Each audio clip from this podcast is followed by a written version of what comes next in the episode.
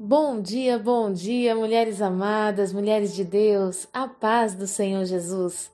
Que dia tão lindo e abençoado o Senhor nos proporcionou nessa manhã. E eu, pastora Lídia Neri, venho com muita alegria no meu coração compartilhar uma palavra de Deus com você, mulher que foi despertada pelo Espírito Santo para um dia poderoso em vitórias. Hoje, o nosso texto se encontra em Marcos, no capítulo 10 no verso 46 em diante, que diz: Chegaram, pois, a Jericó. Quando Jesus e seus discípulos e mais uma grande multidão estavam deixando a cidade, o filho de Timeu, chamado Bartimeu, que era cego, estava assentado à beira do caminho, pedindo esmolas. Assim que ouviu que era Jesus de Nazaré, começou a gritar: Jesus, filho de Davi, tem misericórdia de mim. Muitos o advertiam severamente para que se calasse, contudo ele gritava ainda mais: Filho de Davi, tem compaixão de mim. Foi então que Jesus parou e pediu: Chamai-o. E assim foram chamar o cego: Ânimo, homem, levanta-te, ele te chama. Jogando sua capa para o lado de um só salto, colocou-se em pé e foi ao encontro de Jesus. Indagou-lhe Jesus: Que queres que eu te faça? Rogou-lhe o cego: Rabone, que eu volte a enxergar. Esse texto tem uma infinidade de detalhes e eu quero começar a compartilhar com você hoje algumas revelações que o Espírito Santo de Deus trouxe ao meu coração.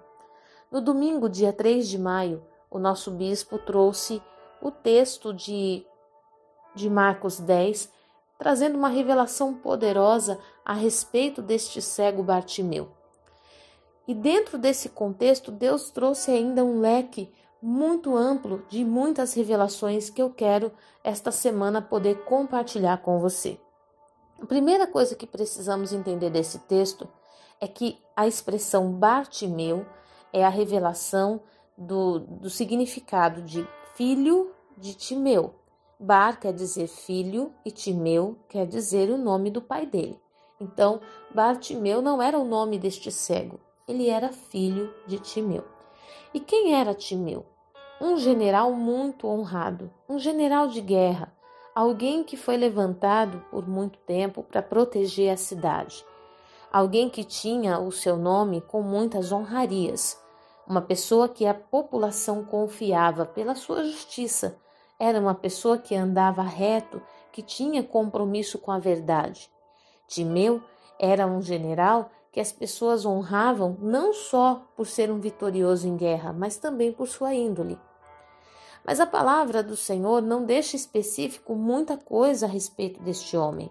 Contudo, a história revela que Timeu, por conta de não concordar com o comportamento do Império Romano, que estava tirando tudo do povo, roubando, tirando através de impostos, tirando seus bens, as suas casas, tirando tudo aquilo que eles tinham conquistado com o seu trabalho, com a herança que recebiam. Então Timeu ele se revolta com esse processo e nessa situação o Império Romano então decide destruir a vida de Timeu. Como que isso acontecia? A crucificação era um, um instrumento de morte usado para todos aqueles que representavam uma ameaça ao Império Romano. E Timeu, ele foi um homem que representou uma grande ameaça para o Império Romano. Então, ele foi crucificado. Mas a, a história diz que antes dele ser crucificado, Levaram o filho dele diante dele e lhe arrancaram os olhos. O filho de Timeu era um, um jovem que enxergava, que podia ver tudo. Mas naquele dia, antes do seu pai ser morto, Timeu ele, ele tem que presenciar o seu filho sendo machucado, ferido. Os soldados romanos arrancaram os olhos do filho de Timeu. E a palavra do Senhor fala que daquele dia em diante, o filho de Timeu recebe então uma capa com direito a se tornar um esmolé, aquele que ia ficar num determinado ponto da cidade pedindo esmolas para sobreviver. O que, que nós precisamos nos atentar aqui como primeira parte dessa revelação? E eu creio que nesta semana nós vamos falar um tanto sobre isso. E eu quero, em nome de Jesus, pedir para que você acompanhe, porque tem muita coisa tremenda. Vamos observar que Jesus estava entrando na cidade e junto dos seus discípulos e de uma grande multidão. Essa multidão estava passando por um caminho, estava seguindo um caminho. E toda essa multidão estava seguindo Jesus porque toda ela precisava de um milagre. Era muita gente falando, muita gente chamando por Jesus, muita gente querendo ser tocado por ele, muita gente precisando de um milagre instantâneo, precisando sentir esse poder. Mas a palavra do Senhor fala que Bartimeu estava à beira do caminho.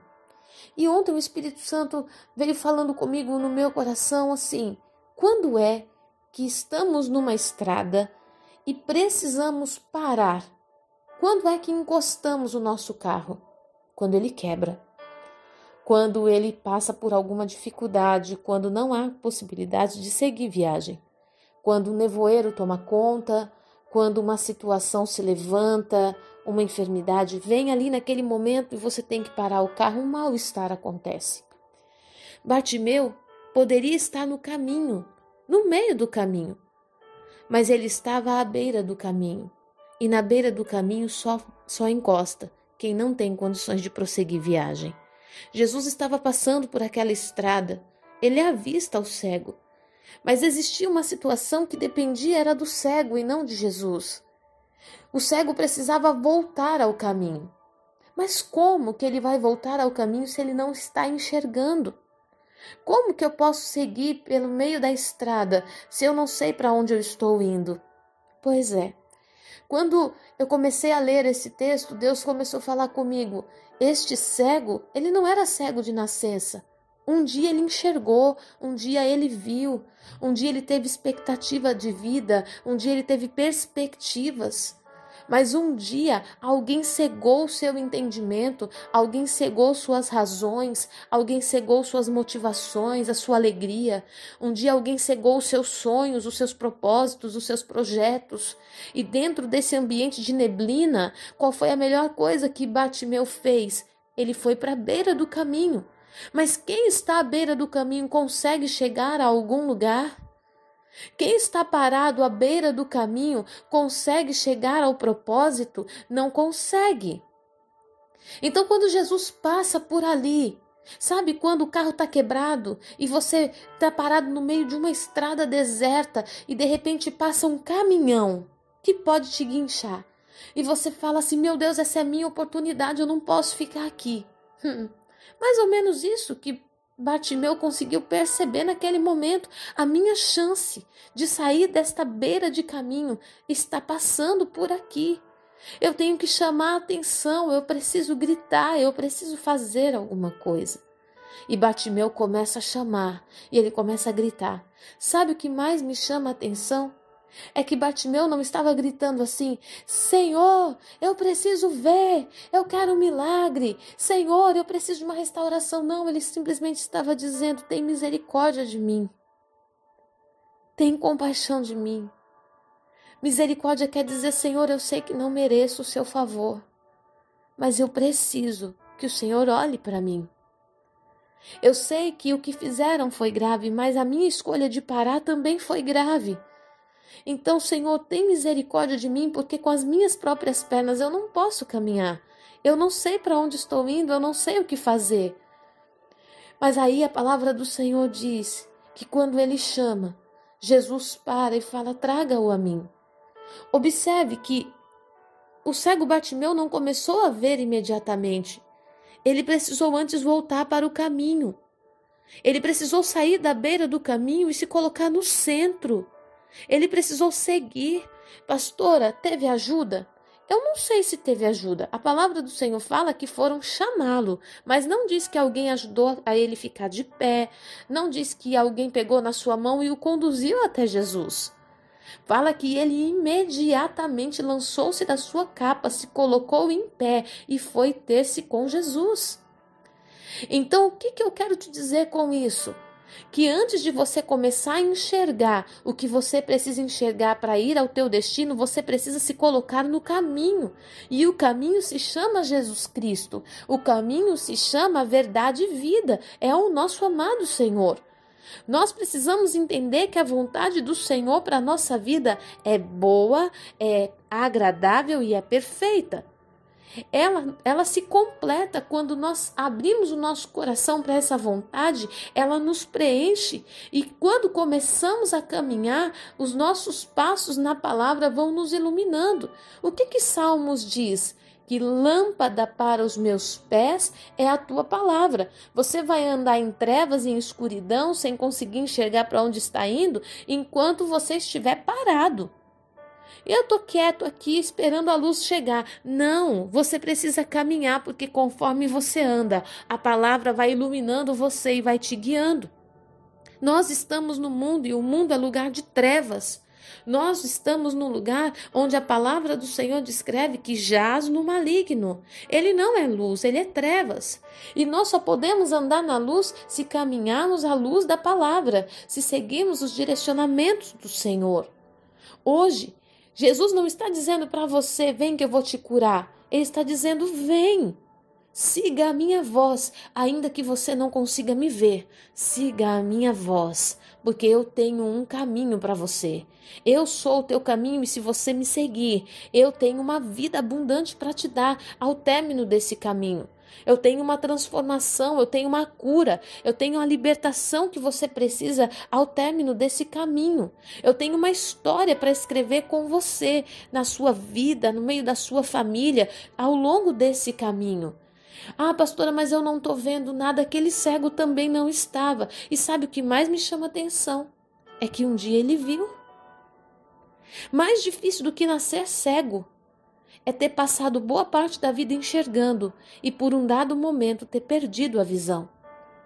Mas eu estou aqui para te dizer hoje que a sua chance está diante de você nessa manhã. Que o Espírito do Senhor está aí, pertinho de você nessa manhã, esperando só você clamar. Volte para o caminho. Saia das margens. Deus não te fez para você estar à beira do caminho. Deus tem um propósito, os planos dele sobre você jamais serão frustrados. Eu sei que aconteceram situações que amarguraram teu coração, que te entristeceram. Quanta infidelidade, quanta traição, quanta vergonha, quanta humilhação. Quantas situações de injustiça. Eu sei que algumas situações que a gente vive parece que elas têm o poder de nos jogar para os cantos. Ei, mas Deus te fez para andar no centro. Ele diz assim: caiam mil ao teu lado, dez mil à tua direita e você não será atingido. Sabe por quê? Porque você está no centro. Então não deixe que as coisas que aconteceram na sua vida impeçam você de chegar ao propósito que Deus designou para você a vida em abundância. E para cada dia de vergonha haverá dupla honra. O Senhor nosso Deus está passando por aí. Ei, sinta a presença dEle. Ele está passando por aí, ele está passando aí na tua casa. Ele está passando por você. E ele já está quase saindo da cidade. Quando aquele cego começa a gritar, Jesus já está quase indo. Mas se ele te ouvir clamar, ele vai voltar. Ele vai dizer: traga-o a mim. E certamente pela sua voz você será guiado e também certamente será curado. Nessa manhã eu quero abençoar a tua vida e declarar que amanhã nós temos mais uma parte dentro desse contexto. Há tantas revelações poderosas que eu confesso. Eu chorei muito, muito ontem mediante aquilo que o Senhor revelou e eu preciso trazer para você. Que o nosso Deus te abençoe, que Ele te cubra com toda sorte de bênçãos, que Ele te dê a paz que excede todo entendimento e a alegria dele seja a tua força. Deus te abençoe. Fica na paz.